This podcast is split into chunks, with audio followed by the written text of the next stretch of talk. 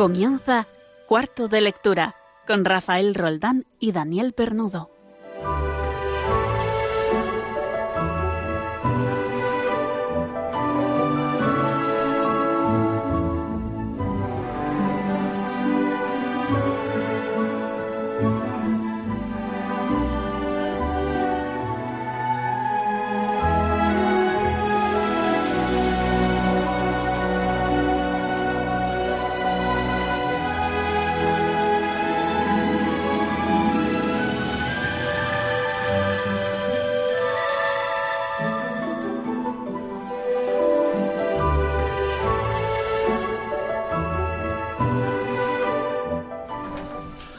En ciudades como Madrid y como Barcelona, ciudades que son muy grandes en extensión, se ocupa mucho tiempo del día viajando en transporte público.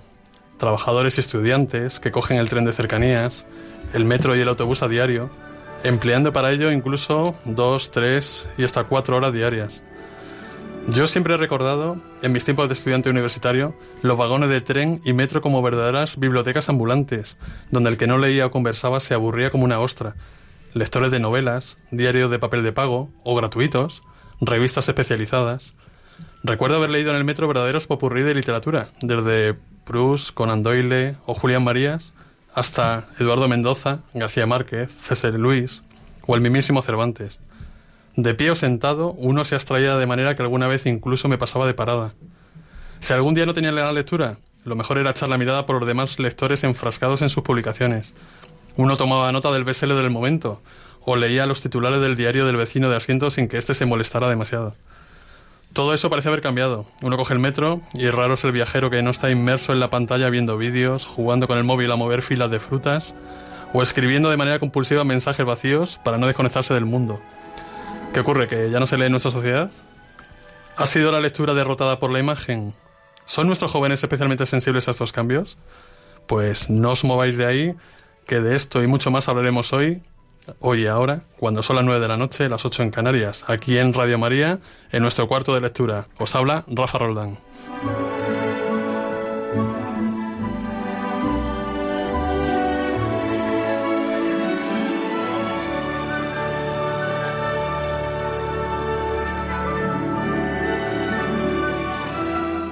Hoy, está con nosotros, hoy no está con nosotros Dani Pernudo. Se encuentra haciendo el camino de Santiago con alumnos de segundo de la ESO.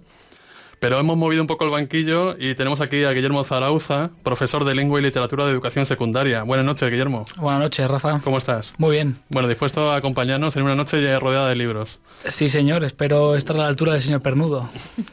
Bueno, la que no falta nunca es nuestra chica lectora, Regina Marín, que enseguida nos contará lo que nos espera hoy en nuestro cuarto de lectura. Buenas noches, Regina. Buenas noches, Regina. Uy, Rafa, perdón.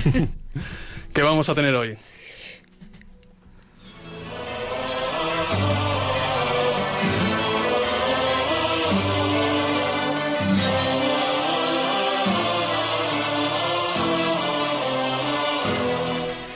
Bueno, hoy vamos a proponer a nuestros lectores, a nuestros oyentes, perdón, a ver si son capaces de acertar el título de una novela literaria solo con oír el comienzo de, esta. Eh, la semana pasada propuse yo un comienzo de una novela, a ver si, a ver si alguien la ha acertado, y propone otra más.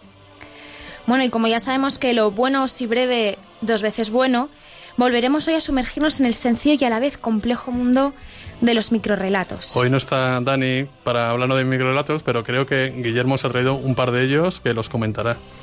Sí, también nos permitiremos aconsejar dos o tres títulos de lecturas en nuestra sección que has leído. Eh, si alguien quiere aconsejar alguna lectura, pues nos escribe a nuestro correo. ¿Cuál es, eh, Regina? Pues cuarto de lectura arroba radiomaria.es. Ahí nos podéis escribir y recomendar vuestras lecturas favoritas. Y bueno, también vamos a tener un tiempo de tertulia en los que vamos a hablar sobre los hábitos de lectura de los más jóvenes con nuestro invitado de hoy, Guillermo Zarauza. Y por último hablaremos de cine, una obra maestra del cine que salió de una novela mediocre de entretenimiento, Centauros del Desierto. Esa es una obra maestra del cine de todos los tiempos y es una película muy recomendable. Vamos a pasamos ahora a, hablar de la sección que dejamos un poco en el aire eh, hace dos semanas sobre cómo comienzan algunas novelas, algunos comienzos clásicos y propuse una de ellas a ver si alguno de vosotros fue capaz de adivinarla, de acertarla, mejor dicho. Era el mejor de los tiempos, era el peor de los tiempos, la edad de la sabiduría y también de la locura, la época de las creencias y de la incredulidad, la era de la luz y de las tinieblas, la primavera de la esperanza y el invierno de la desesperación. Todo lo poseíamos, pero no teníamos nada. Caminábamos en derechura al cielo y nos extraviábamos por el camino opuesto. En una palabra, aquella época era tan parecida a la actual que nuestras más notables autoridades insisten en que, tanto en lo que se refiere al bien como al mal, solo es aceptable la comparación en grado superlativo. ¿Alguno de vosotros acertó? Se trata de Historia de dos ciudades, de Charles Dickens. ¿Tú lo sabías, Regina? Pues no, la verdad es que no. Me has pillado. Voy a proponer otra, un pelín más, un pelín más eh, sencilla, que seguro que todos conocéis. Si alguien conoce la novela de donde hemos extraído este fenomenal inicio, nos escribe un correo a... A cuarto de lectura arroba radiomaria.es. Comienza así. Muchos años después, frente al pelotón de fusilamiento, el coronel Aureliano Buendía había de recordar aquella tarde remota en que su padre lo llevó a conocer el hielo. Es muy sencilla. No paréis de escribir, por favor.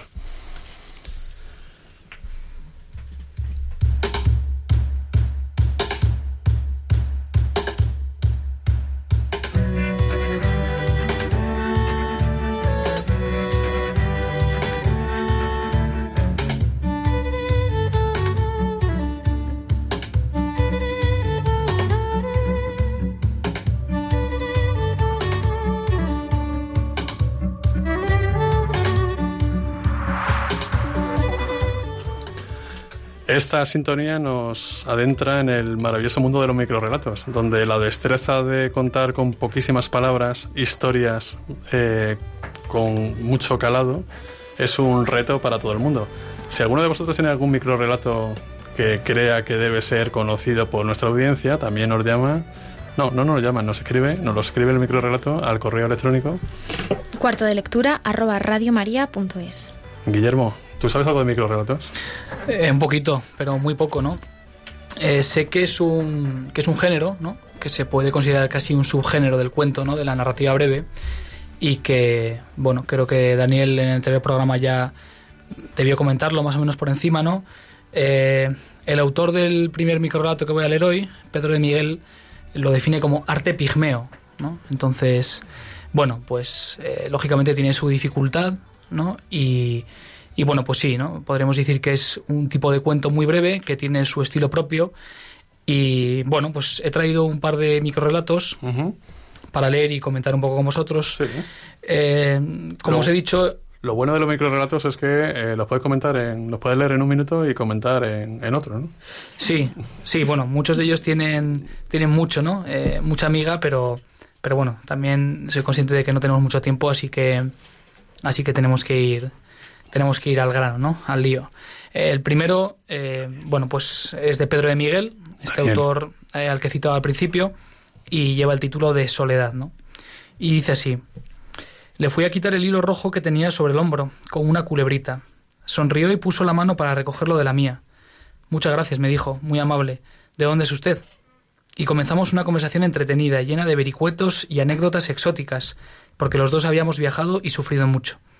Me despedí al rato, prometiendo saludarle la próxima vez que le viera, y si se terciaba tomarnos un café mientras continuábamos charlando. No sé qué me movió a volver la cabeza tan solo unos pasos más allá.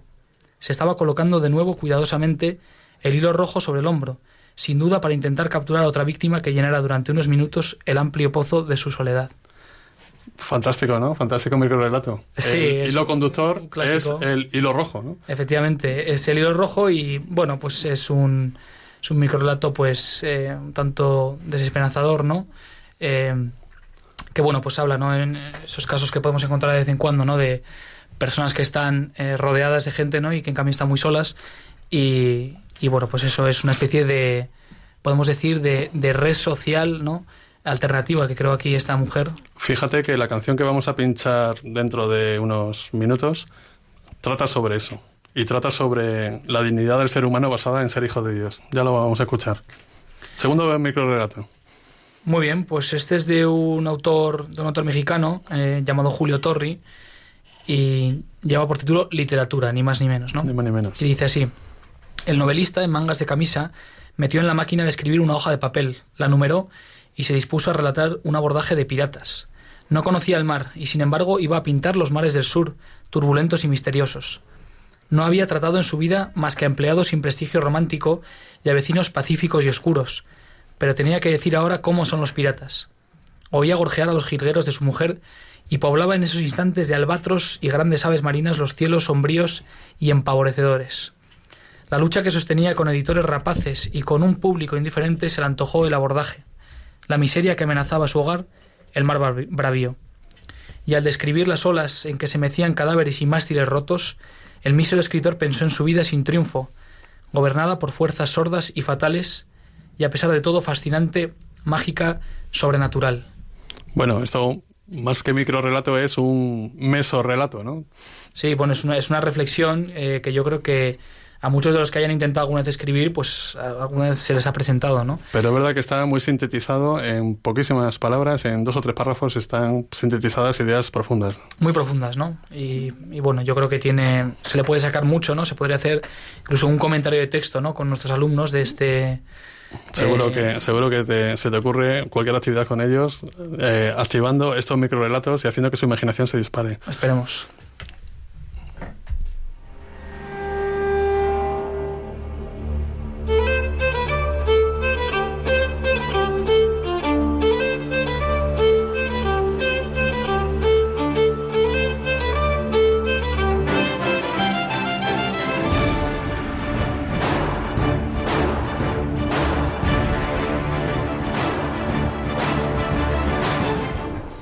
Esta sintonía tan conocida pues nos introduce en nuestra sección crítica, por llamarlo de alguna manera, y en realidad lo que preguntamos es ¿qué has leído? Como tenemos aquí a Guillermo, queremos saber qué ha leído Guillermo.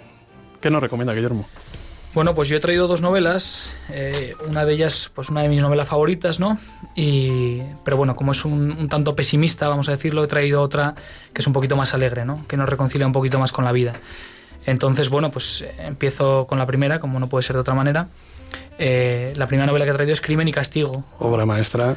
Una obra maestra de Fyodor Dostoyevsky, eh, lo he pronunciado más o menos, publicada en 1866. ¿no? Esta, una obra que se publicó en la revista El Mensajero Ruso ¿no? y se publicó en 12 partes. Y bueno, por hacer una breve sinopsis de la obra, pues trata acerca de, bueno, pues eh, es una novela psicológica, ¿no? Se puede decir. Es decir, no es que tenga una acción, eh, digamos, eh, muy trepidante, ¿no? Y bueno, es así en grandes rasgos, trata acerca de un estudiante, un hombre joven, residente en San Petersburgo, Raskolnikov, ¿no? De nombre, y bueno, de apellido más bien. Y bueno, pues este es un, un muchacho que, que, bueno, pues en un momento de su vida un tanto bajo, ¿no? Porque se encuentra sin recursos y y tampoco tienen la mejor de las situaciones familiares, ¿no? Eh, este hombre, pues llevado por una serie de ideas que ahora comentaremos un poco, ¿no? Como es la idea del, superhombre y demás, eh, bueno, pues esto le lleva a cometer un crimen terrible, ¿no? Como es el asesinato de una señora mayor que trabajaba como usurera y, y, así un poco como por accidente de su, de su hermana también, ¿no? Y bueno, pues este chico, mm, llevado por la idea esta del superhombre, ¿no? Que básicamente niega la existencia de una... Eso es una idea de, Nietzsche, ¿no? De es una este, idea de Nietzsche, de este hombre que, que, tanto daño hizo, ¿no? Es una idea de Nietzsche, ¿no? Que, que el autor Dostoyevsky no, no defiende en esta obra, ¿no? Pero que la trae, ¿no?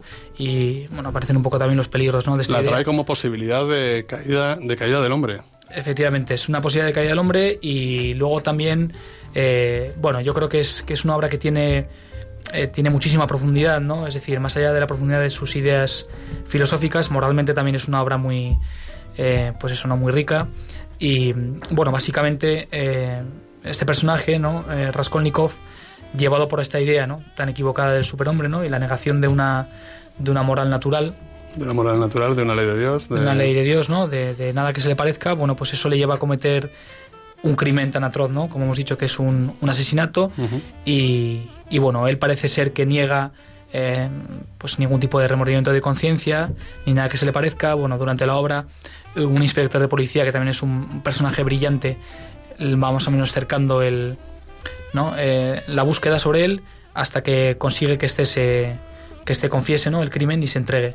Eh, y bueno, finalmente parece ser que es que más bien él tenía una conciencia estropeada, ¿no? Más que tener una conciencia... Yo esta, yo esta novela se la recomiendo a la gente que niega, a, ese tipo de persona que niega que existe el pecado y que todos nacemos inocentes, ¿no? Todos nacemos eh, buenos indígenas. Eh, la recomiendo eso, ¿no? Porque se ve perfectamente como el mal existe y como es posible también, como es posible también la redención, ¿no? Claro. El, el final, como tú has dicho, bueno, pues es un final de, de redención para mí, dentro de la novela, que es una novela magistral, ¿no? Eh, bueno, pues eh, el final igual es literariamente lo que menos me gustó, pero bueno, sin duda, pues desde el punto de vista moral, pues eh, es reconfortante ver cómo él también consigue arrepentirse y dar un paso adelante, ¿no? Bueno, hemos dicho al principio del programa que Daniel Pernudo, que es el, el conductor de este programa conmigo y con Regina, está de camino de Santiago, está por Galicia. Muy buenas noches, don Daniel. Muy buenas noches, compañeros. Muchas gracias a Guillermo por estar ahí hoy, haciendo un buen papel. ¿Dónde estás? Un placer siempre, Daniel. ¿Dónde estás, eh, Daniel? Pues mira, estamos en Palas del Rey. Hemos llegado hoy después de 24 largos kilómetros desde Sarria a, a buen ritmo, ha hecho buen tiempo y ahora recargando pilas, estamos cenando porque mañana nos toca llegar a Puerto Marín. Muy bien. ¿Y cómo se están portando los chavales? ¿Bien? Pues bien, muy bien. Como chavales, estupendamente. Muy, divertido todo. Espero que se cansen mucho. Eh, ¿Qué tiempo hace por ahí? Hace hoy, hoy, ayer y hoy muy bueno. Mañana me parece que nos vamos. Mañana ya empecéis a mojaros. Oye, ¿tienes alguna recomendación? ¿Tienes alguna recomendación literaria que hacernos? Aunque sea desde, desde Tierra Gallegas? Pues mira, como, como bueno, ya sabía que me iba a tocar esta semana estar fuera y, no fuera en un sitio cualquiera, sino en el Camino de Santiago, pues llevaba dándole vueltas a qué libro recomendar, ¿no? Digo, pues tiene que ser algo, algo de Galicia. Había barajado pues algunos escritores gallegos, José de Castro, por ejemplo, pero me he encontrado con, con un libro de un alemán que, que, bueno, no sé si voy a ser capaz de pronunciar bien su nombre. Inténtalo. Eh, Heip eh, Kerkelin. Y, y su, su, su, libro se llama Bueno, me largo. ¿Por qué elegí este libro? Pues eh, este, este escritor alemán que realmente se dedicaba pues eh, sobre todo al mundo de la televisión, que hay diversos programas allí en la televisión alemana, eh, decidió en el año 2000, bueno, en el 2010 publicó, publicó este libro, El bueno me largo, en el cual pues él realiza o decide realizar el camino francés. Desde, Roncesvalles. A, eso es, hasta Santiago. Más o menos unos 200 kilómetros. Entonces el libro pues tiene unas 400 páginas en las cuales pues él cuenta su viaje eh, solo, pero está tan bien contado que te da la sensación con un lenguaje muy sencillo, frases muy cortas, y te da la sensación de, de, estar viajando con él, ¿no? De poder hacer el viaje con él. No es un, no es un libro para nada sesudo, es un libro que, que se lee con, con, agilidad y con facilidad, y además, pues, ahonda también en, en esa búsqueda de, de uno mismo, eh, también habla de, pues, de ese encuentro al final, ¿no? Con con Dios, eh, cómo se va acercando poco a poco, él pues de alguna manera siente que, anda un poco perdido, ¿no? Entre tanta tanto periodismo televisivo y televisión basura y, pues eh, como que pues eso, ¿no? Siente la llamada. Vamos, yo creo que yo lo veo muy claro. Sí. Y, el Camino de Santiago está, el Camino de Santiago está, eh, iba a ser diseñado, que es la prueba moderna, pero yo creo que está pensado para eso, para encontrarse con uno mismo, para encontrarse con Dios. A pesar de que pues sea un reto deportivo para muchos y sea un turismo para la mayoría de la gente que también está muy bien.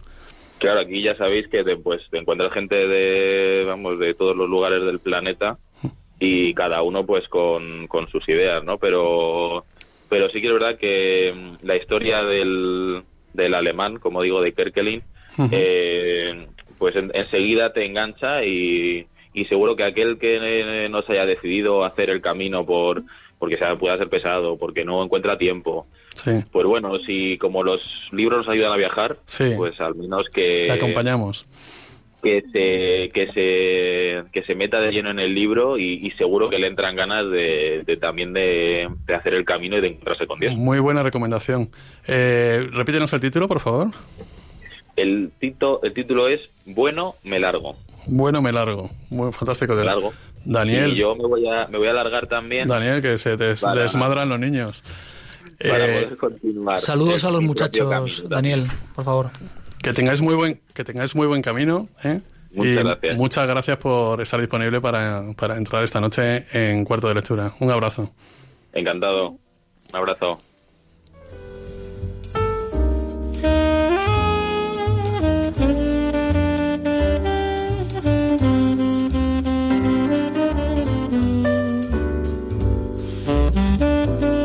Guillermo, venga, rapidito, un último libro. Bueno, pues vamos allá. El segundo libro que he elegido lleva como título La fórmula preferida del profesor. Es de una autora japonesa eh, llamada Yoko Ogawa. Este libro se publicó en el 2008 y bueno, por hacer una, una breve, un breve resumen ¿no? de lo que fue el libro, eh, bueno, pues trata acerca de un viejo profesor de matemáticas que sufre un accidente eh, automovilístico y que, bueno, pues a consecuencia de ese accidente tiene una extraña dolencia en la memoria eh, que le lleva a acordarse solamente de los 80 minutos anteriores, hmm. ¿vale? Es decir, a partir de los 80 minutos él resetea, por así decir, su memoria, ¿no? Lo cual es, su vida. Es una, es una situación muy peculiar, ¿no?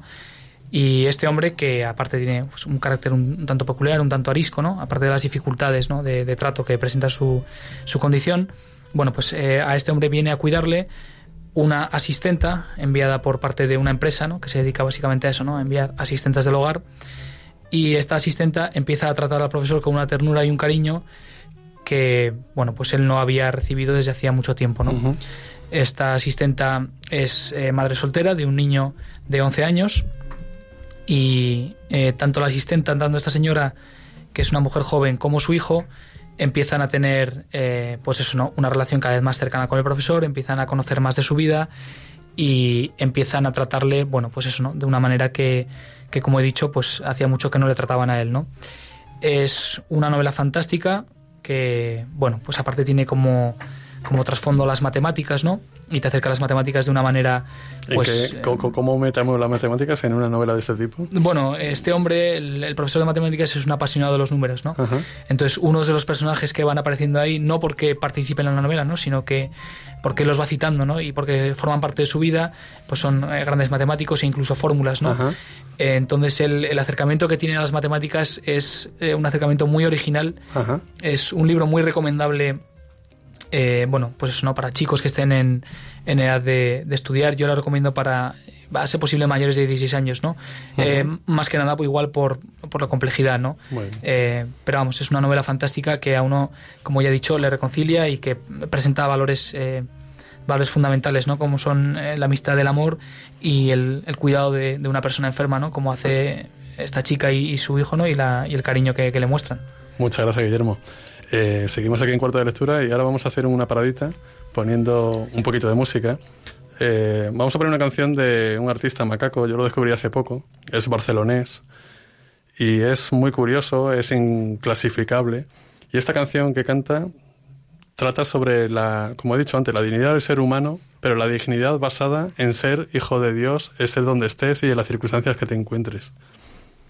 Cinco de la mañana hay en Tijuana si hay un disparo desde una ventana. María mira hacia el cielo, ya está acostumbrada. Es la banda sonora de cada madrugada. Una pareja viviendo en Nueva York. Trabaja jornada completa, otra cuota, otro ordenador. Su tiempo se resume con tiempo que no consume. La banda sonora es el sonido de su reloj. 12 de la noche en el sur de Europa. Pongamos que hablo de Madrid. La palabra crisis bautizar a la mañana. Es la banda sonora de tanto repetir.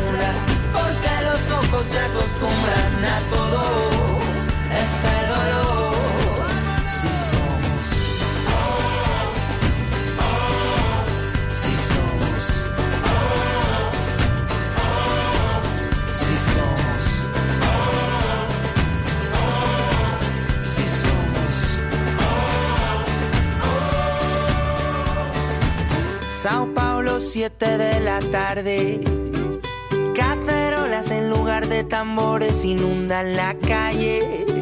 Joao sigue con lo suyo, con sus labores. Fuera suena la banda sonora de sus dolores. Luis con el mundo lleva una vida muy social. En la red un millón de amigos dice no te pueden fallar. Pero en su casa hace un mes que nadie cruza su portal. La banda sonora, solitaria comunidad. Un hombre camina por las calles de Dakar. Se pregunta si una enfermedad se puede orquestar. ¿Quién traerá la vacuna? Moneda y cambio de una fortuna. Una banda sonora que pronto se olvidará. Si somos hijos,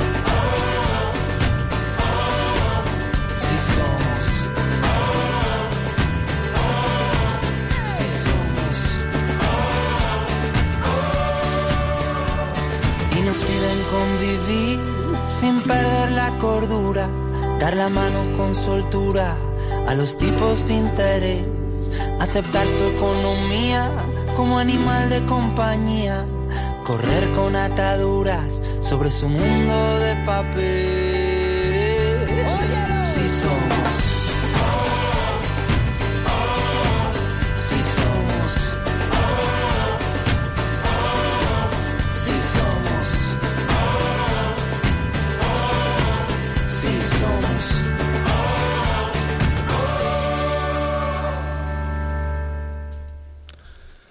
Son las 9 y 29 de la noche, eh, las 8 y 29 en Canarias. Seguimos en cuarto de lectura aquí en Radio María.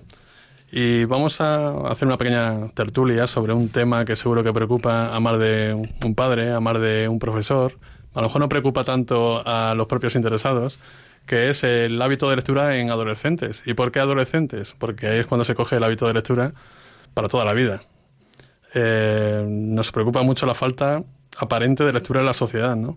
Su falta de formación. Y la lectura es un buen hábito y como tal se debe empezar a cultivar desde la adolescencia. Entonces, en esta edad, que es los chicos que maneja Guillermo en, en su trabajo diario, eh, comienzan ese hábito que debería ir creciendo, ¿no? Vamos a escuchar un, un primer corte, eh, Juan, cuando lo tengas, eh, sobre la opinión que tienen unos chavales entre 14, 13, 14, 17 años sobre qué es leer y si sobre le gusta la lectura, sobre si les gustan los libros que le mandan en el colegio. Vamos a escucharlo. No suelo leer y tampoco me gusta mucho, pero eh, algún libro de poesía sí me he leído y a, a lo mejor es el género que más me gusta. Eh, pues a mí no me gusta leer, bueno, más o menos. Depende del libro, eh, porque la verdad aburre, depende del libro, aburre el contenido. Y pues eso, lo dejo. A mí me gusta, me gusta mucho leer, me ayuda a matar el tiempo libre y, y, bueno, a ver, ahí depende de qué libro, porque hay libros que no los soporto, pero otros que me, que me apasionan y no puedo dejar de leer. A mí no me gusta leer porque me aburre y no me apasiona. Eh, yo leo los libros del colegio, porque son obligatorios, y me gusta leer otros libros, que, tipo aventuras o ciencia, o ciencia ficción. Leo los libros del cole y si leo alguno porque que me gusta, leo de misterio o de miedo a uno. Eh, pues yo no estoy interesada en la poesía y por eso nunca he leído. Bueno, pues ahí quedan diversas opiniones de chicos entre los 13, los 14, 15 años. Son edades tercero de la ESO, cuarto de la ESO. Hay gente que lee, hay chavales que leen, lo han dicho, un misterio, incluso poesía alguno, sorprendente, en estas edades, que ellos solamente creen que la poesía es una rima para cantar rap, muchos de ellos. Los que leen, ¿qué leen, Guillermo? Bueno, yo más o menos tengo identificado como, pues ¿no? grupos de alumnos, pero eh, lo cierto es que en la edad que estoy yo ahora mismo en, tercero de eso en el colegio, la mayoría de los alumnos que leen eh, optan por el género de la fantasía y las aventuras, ¿no? Yo creo que es lo que más lo que a ellos más les engancha y, y donde están casi todos.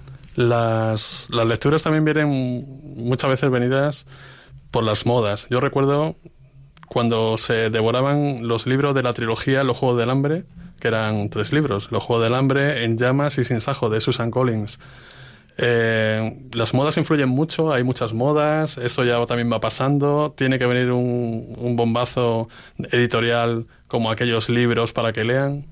Sí, bueno, vamos a ver, yo todo lo que voy a opinar lo voy a hacer en base a, la muestra que tengo, ¿no? Es decir, yo no voy a hablar de, de datos de lectura eh, ni de ni de datos de ventas. De, no, de, hecho, eh, al, pie del cañón que estás tú es donde se ven de verdad eh, qué ocurre con esto, ¿no?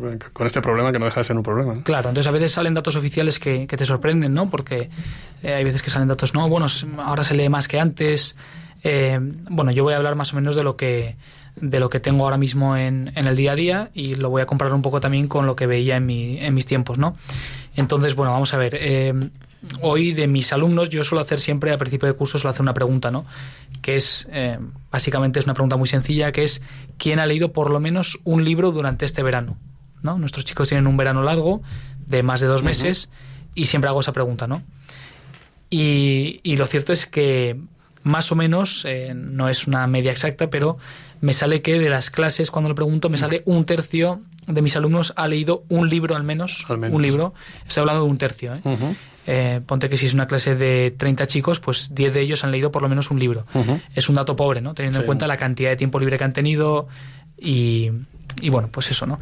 Entonces eso te, te da un poco una idea de que la lectura no es una de las aficiones favoritas de, de mis alumnos a día de hoy. No puedo hablar de todos, pero de mis alumnos desde luego que no la es. Eso a pesar de... Bueno, yo también he tenido que leer libros de moda entre adolescentes, más o menos para filtrar entre mis hijos, eh, mis alumnos también, yo también soy profesor. Y me he dado cuenta de una cosa, el lenguaje utilizado en esos libros muy leídos es bastante sencillo, es muy cinematográfico son eh, pues los episodios son muy cortitos, los capítulos son cortitos y son frases cortas y muy visual, poca descripción. Eh, eso dificulta para leer algo con más, más complicación, ¿no? Bueno, vamos a ver. Eh, yo la, la, trilogía, creo que es una trilogía, ¿no? La que has citado, de los Juegos del Hambre, es una trilogía que yo confieso no haber leído porque bueno, no, no me atrae, ¿no? Igual debería haberlo hecho, ¿no? Como, como medida de responsabilidad como profesor para saber qué es lo que consumen mis alumnos. Yo lo leí cuando, cuando esto saltó en la explosión esta de El Ojo del Hambre, que absolutamente todo el mundo lo leía. Empecé a sospechar cuando leían los alumnos que no suelen leer. Y leí el primero y a mí me aburrió sobremanera y me pareció ver una película con muy poca dificultad, con muy pocos eh, descripciones, directamente a la acción. Sí, vamos a ver. Eh, es lógico que a, un, que a un chico de segundo o tercero de eso le tire más un libro como este, ¿no? Que un libro que podemos llamar los clásicos, ¿no? Y entra dentro de lo normal. Y por así decir, nosotros las, las lecturas obligatorias que programamos desde el colegio eh, van un poco en esa línea, ¿no? Es decir, en los primeros cursos de la ESO, podemos decir que en el primer ciclo de la ESO se opta por libros más ligeros, ¿no? Eh, que podrían tildarse de, de literatura juvenil, ¿no? Que es un término que igual está un poco denostado, pero que no tiene nada de nada de malo, ¿no? Para nada. De hecho, eh, en ese programa queremos que haya una sección sobre literatura infantil y juvenil y espero estrenarla el próximo programa dentro de dos semanas. Sí, entonces tenemos algunos títulos que bueno que son títulos ligeros, ¿no? Que son libros que, que si los lee un adulto, un lector habitual ya formado, que ha leído cosas de más nivel, algunos de ellos le parecerán libros adecuados para un chico de, esas edades, pero que a él se le quedan, se le quedan con, eh, ojo, muy poca ojo que es muy importante que educadores, sean padres o sean profesores, lean lo que leen sus hijos, si no es recomendado por el colegio, etcétera, etcétera. Claro, que lo lean o que por lo menos tengan una fuente fiable que les asegure que es una, una lectura buena, ¿no? Eh, y fíjate, de, en primero y segundo de eso, el, el libro el único libro que podemos decir que es un clásico, ¿no? Dentro de los que leen nuestros alumnos sería La Isla del Tesoro, que la leen en primero de la ESO. Fantástico. Es un libro estupendo y es con diferencia de todos los libros que tienen que leer durante esos dos primeros cursos, el que más les cuesta y es el mejor de los libros, ¿no? ¿Qué pasa con Isla del Tesoro? Que como tú has dicho, ¿no? Em, así como en los Juegos del Hambre, ¿no? Que insisto que yo no he leído, pero me creo todo lo que me has dicho, es un libro en que puede haber poca descripción, ¿no? Es decir, puede haber también poca profundidad psicológica en la acción. Es ver una película. E incluso las, las oraciones, ¿no? Puede ser, eh, pues oraciones mucho más sencillas, ¿no? Poca subordinación, etcétera. La Isla del Tesoro es un, un, un libro que literariamente es un libro bueno, pues podemos decir que con peso, ¿no? Entonces les cuesta, ¿no? A ellos les cuesta, cuando llegan las partes de aventura y de acción, les gusta, eh, pero ellos incluso en esas partes ellos están acostumbrados a, a, una acción, podemos decir, más trepidante, etcétera, ¿no? Sí. ¿Por qué no se lee? ¿Por qué no se lee? Bueno, pues entonces aquí también, como, como digo, me voy a guiar por, por mi experiencia y lo que hablo con mis alumnos, ¿no? Yo procuro hablar mucho con ellos también de, de todo este tipo de cosas porque a mí me gusta también saber a qué dedican su tiempo libre, ¿no? Y un poco, porque eso también te dice mucho de sus vidas, ¿no? Aquí tenemos un rival que son las pantallas. ¿no? Bueno, claro, entonces ahí está el tema, ¿no? Eh, la pregunta que les hago a continuación, a la vuelta del verano, después de haber dicho cuántos habéis leído por lo menos un libro al año, pregunto cuántos habéis dedicado por lo menos una hora ya no a pantallas, que es algo muy genérico, que sí. ahí podemos incluir el móvil, navegar por internet, etcétera, sino que les digo cuánto tiempo habéis dedicado, cuántos habéis dedicado, perdón, al menos una hora diaria eh, a jugar a videojuegos, ¿vale? Uh -huh. Sabes que hoy, hoy, tenemos una serie de videojuegos que están muy de moda, que tienen todo este modo sí. colaborativo que a ellos sí, también sí, les permite eh, tener la sensación de estar con sus amigos, etcétera, ¿no? Y ahí te sorprendes porque, claro, ahí les entra la risa, ¿no? Y te uh -huh. dicen, pero bueno, ¿cómo que solamente una hora al día? Uh -huh. Y ahí te levanta la mano, pues si antes he dicho un tercio, pues hay siempre hay alguno que tiene que no tiene pues, videoconsola en casa porque los padres se han negado o lo que sea, pero ahí los que tienen videoconsola en casa la prácticamente la, la totalidad ya de los que, alumnos levantan la mano. Ya que hablar de casa, los hábitos familiares, ¿no? Si hay libros en casa se lee, si no hay libros en casa no se lee. Bueno, claro, eso es muy importante. Lo que pasa es que cuando llegamos a la adolescencia también, la adolescencia es un, es un periodo en el que eh, los chicos han pasado, por así decir, de idolatrar a sus padres y de, de considerar que sus padres son sus héroes y que todo uh -huh. lo que hacen es fantástico y voy a imitar a mi padre, a cuestionarles, ¿no? Entonces ahí puede entrar también un poco el tema de la rebeldía y luego puede entrar también un poco el, el tema de que, mira, eh, una casa, como tú has dicho, pues puede ser una casa en la que los padres se nieguen a que haya protagonismo, protagonismo de las pantallas, quieren que haya, pues eso, ¿no? Eh, lectura diaria, que sea un hábito que toda la familia lea junta, etcétera, ¿no? E incluso que se puedan llegar a comentar las cosas que, se leen. Y el chico puede ser que llegue a esa edad y empiece a reclamar, en cambio, pues la presencia de una videoconsola en casa. ¿Por qué? Porque mis amigos la tienen y porque mis amigos me han dicho que se que quedan a esta hora de la tarde y que juegan los videojuegos y que juegan juntos y yo quiero participar de eso. ¿no? Fíjate que mmm, cuando no teníamos videoconsolas eh, en mi adolescencia, no hace tanto, eh, leíamos muchos tebeos, ahora se llaman cómics. Y, pero estoy hablando de la mítica Bruguera, Mortadelo y Filemón, Zipizape, todo esto, pero también Tintín, Asteris. Eso es una buena introducción a la lectura, que eso ahora nadie, nadie lo hace. En, en, clase, cuando alguien lleva un tebeo de Mortadelo, que lo llevan, ¿eh? y normalmente son de sus padres, además, eh, pues la gente le llama la atención y todo el mundo quiere leerlo porque no, no se lleva eso, ¿no? Eso se ha perdido también lo de los tebeos en leer. Y cuando hablo de tebeos es porque son tebeos. Eh, ahora hablamos de cómic, de la Marvel, pero son más, un poco más de frikis, ¿no? Un poco más de gente aficionada a ello, ¿eh? sin ninguna vamos, sin ninguna denostación del término, sino que, que son gente que está más, en, más especializada en ello. ¿no? Y creo que ese, ese punto de unión con la lectura, empezar con tebeos y acabar con un libro, yo creo que era algo progresivo que, que era muy positivo. ¿no? Sí, fíjate, un, un, pequeño apunto, apunte perdón, respecto al cómic. Yo creo que ahora mismo el cómic goza de, de buena salud. Mm. Es más, se puede decir que incluso se ha, eh, se ha hecho como más profesional, ¿no? Y hay cómics de gran calidad. Eh, lo que pasa es que yo creo que ha pasado un poco más ya al mundo adulto, ¿no? Es decir, sí. eh, yo no veo prácticamente alumnos y, y, por las conversaciones que tengo con ellos, eh, muy pocos consumen este tipo de lecturas, ¿no? De cómics. En cambio, eh, dentro de, de, los de los adultos sí que eh, hay gente que está como muy especializada, ¿no? E, y que consume y que son incluso, pues llega, ¿no? El, tema del coleccionismo, etcétera y es una cosa curiosa, ¿no? Pero eh, los chicos, pues no, te voy a decir la verdad que no lo veo. Bueno, beneficio que trae la lectura. Buena ortografía, fundamental, vocabulario, redacción, comprensión lectora. Y cuando hablo de comprensión lectora, hablo de comprender, por ejemplo, el enunciado de un, de un problema de matemáticas. Yo soy de siempre creo que una persona no va, puede afrontar un buen bachillerato si no tiene una comprensión lectora correcta. Y eso se da a la lectura, ¿estás de acuerdo? Yo estoy muy de acuerdo. Y lo que has dicho de la comprensión lectora es una cosa, es un, es un tema fundamental, ¿no? Es decir, el tema de la ortografía también está ahí. Es decir, no es tampoco eh, un remedio infalible, ¿no? Hay, hay, chicos que leen y que siguen cometiendo faltas de ortografía, ¿no? Y bueno, y luego en cambio el tema de la comprensión lectora, yo ahí estoy completamente de acuerdo contigo, ¿no? Nuestros chicos muchas veces saben leer porque saben juntar letras, pero muchas veces no acaban de entender eh, por ejemplo, la unidad de tema que puede tener un texto, eh, les cuesta muchas veces llegar ¿no? Eh, un poquito a la, a la profundidad que puede tener. Ya no te estoy diciendo una novela, te estoy diciendo textos breves que a veces tenemos que analizar en clase y demás.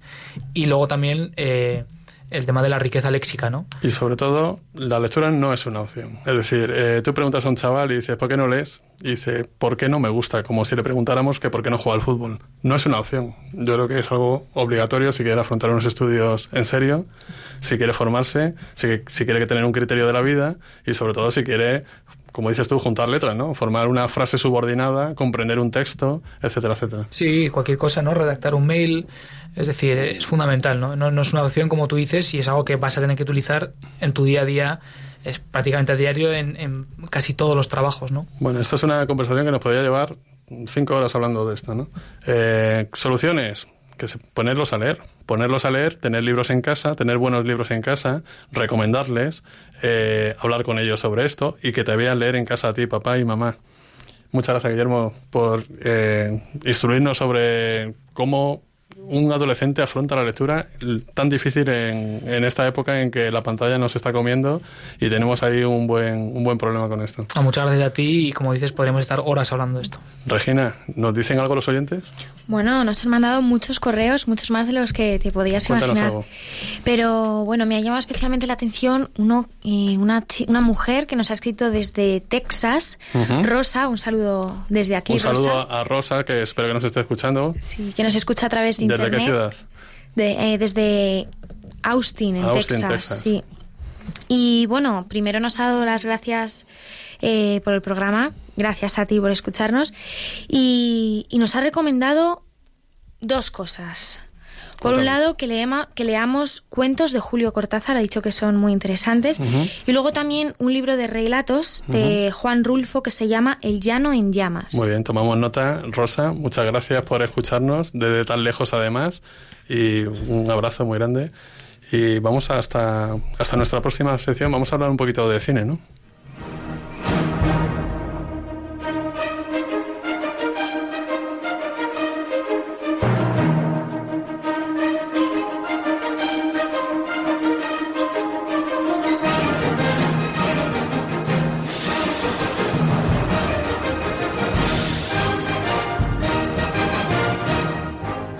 Esta sintonía nos acompañará. ¿Y qué pinta el cine en, esta, en este programa de lectura? Pues vamos a comparar siempre la novela que surgió, al revés, la película que surgió de una novela y la clásica pregunta, ¿qué es mejor, la novela o la película?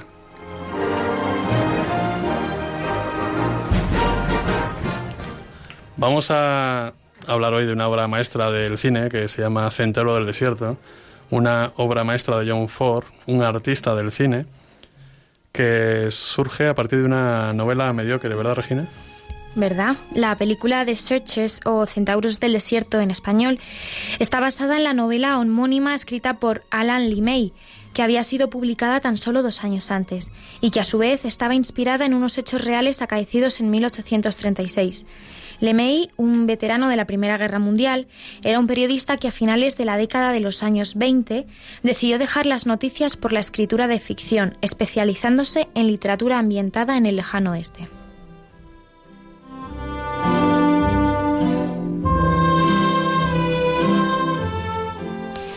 Centauros del Desierto es sin duda su obra más conocida, aunque no le convirtió en novelista de éxito, más bien al contrario. El manuscrito pasó casi desapercibido. Lemay fallecería el 27 de abril de 1964 a la, edad de 65 años, mucho antes de que la adaptación cinematográfica de su novela fuese valorada como la indiscutible obra maestra como se considera hoy. Pero llega John Ford y rueda una de las obras cumbres de la historia del cine. La Diligencia, Fort Apache, La Legión Invencible o Río Grande son algunas de las inolvidables westerns que Ford había firmado antes de realizar la que sería una de las obras imprescindibles de su dilatada filmografía, Centauros del Desierto.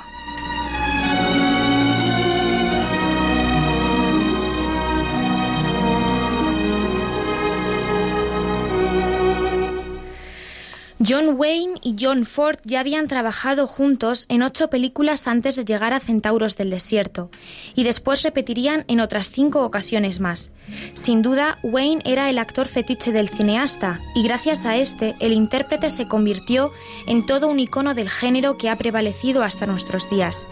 Y eso que Wayne a punto estuvo de no poder hacer la película, se había comprometido con otro Webster, al que finalmente nos incorporó para asistir la llamada de su amigo.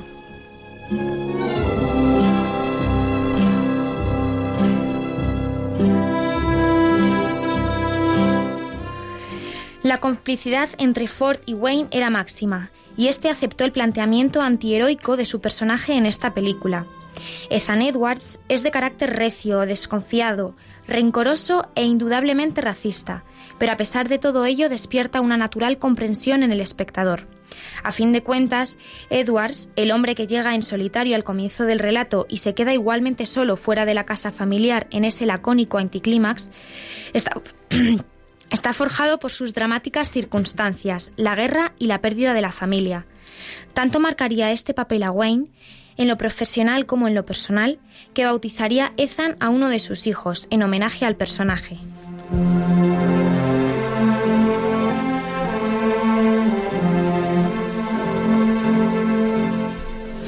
Entre los nombres más reconocibles del reparto principal encontramos también a Jeffrey Hunter, un auténtico chico de oro de la época cuyo personaje pasa de ser un adolescente con cierto pavo a un hombre agotado que ha perdido la juventud.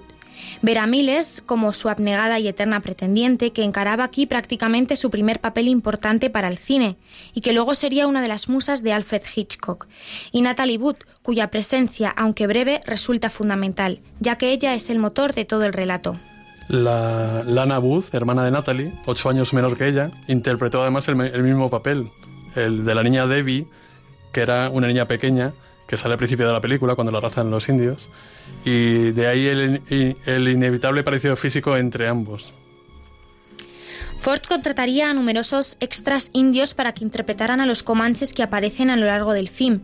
Curiosamente, el jefe indio Cicatriz era el único que no estaba interpretado por un nativo, sino por un judío de ascendencia alemana llamado Henry Brandon.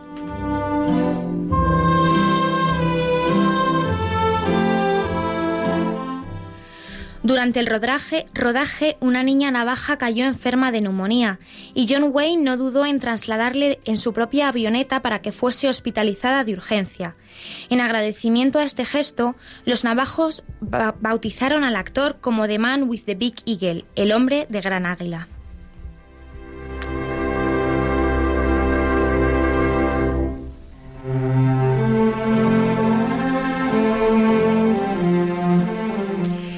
El rodaje principal tuvo lugar entre el 16 de junio y el 12 de agosto de 1955. Entre los escenarios desérticos encontramos el mítico Monument Valley, desde Arizona hasta Utah, y Branson Canyon, cerca de Los Ángeles, California, así como otras localizaciones en Colorado. Las escenas invernales se realizaron en Edmonton, Alberta, Canadá.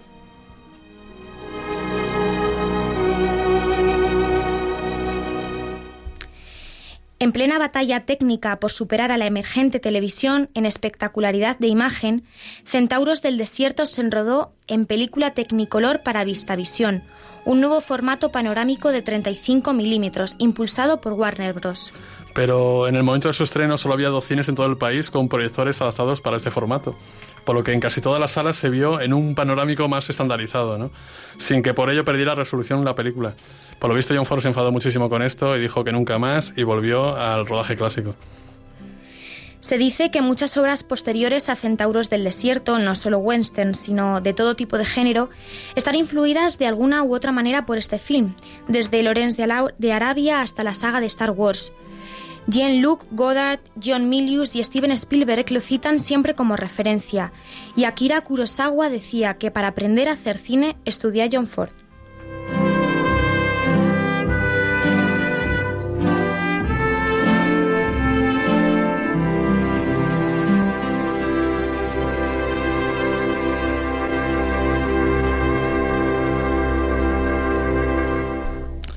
Bueno, pues las películas de John Ford, y esta es una pedazo de obra maestra, ¿eh? insisto en que todo el mundo tiene que verla, hablan de personajes íntegros.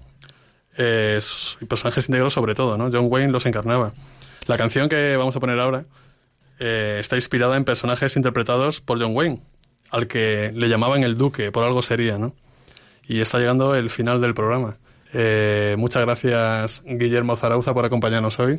Gracias a vosotros por acogerme. Espero que hayas estado a gusto. Mucho, demasiado. Muchas gracias, Regina Marín. No me quiero ir. Gracias a ti y gracias a los oyentes por escucharnos. Por supuesto, gracias a todos. Eh, nos vemos en dos semanitas, siguiendo hablando de libros. Esperamos que Daniel se haya recuperado del Camino de Santiago y nos acompañe. Y ahora nos va a acompañar Loquillo con Feo, Fuerte y Formal.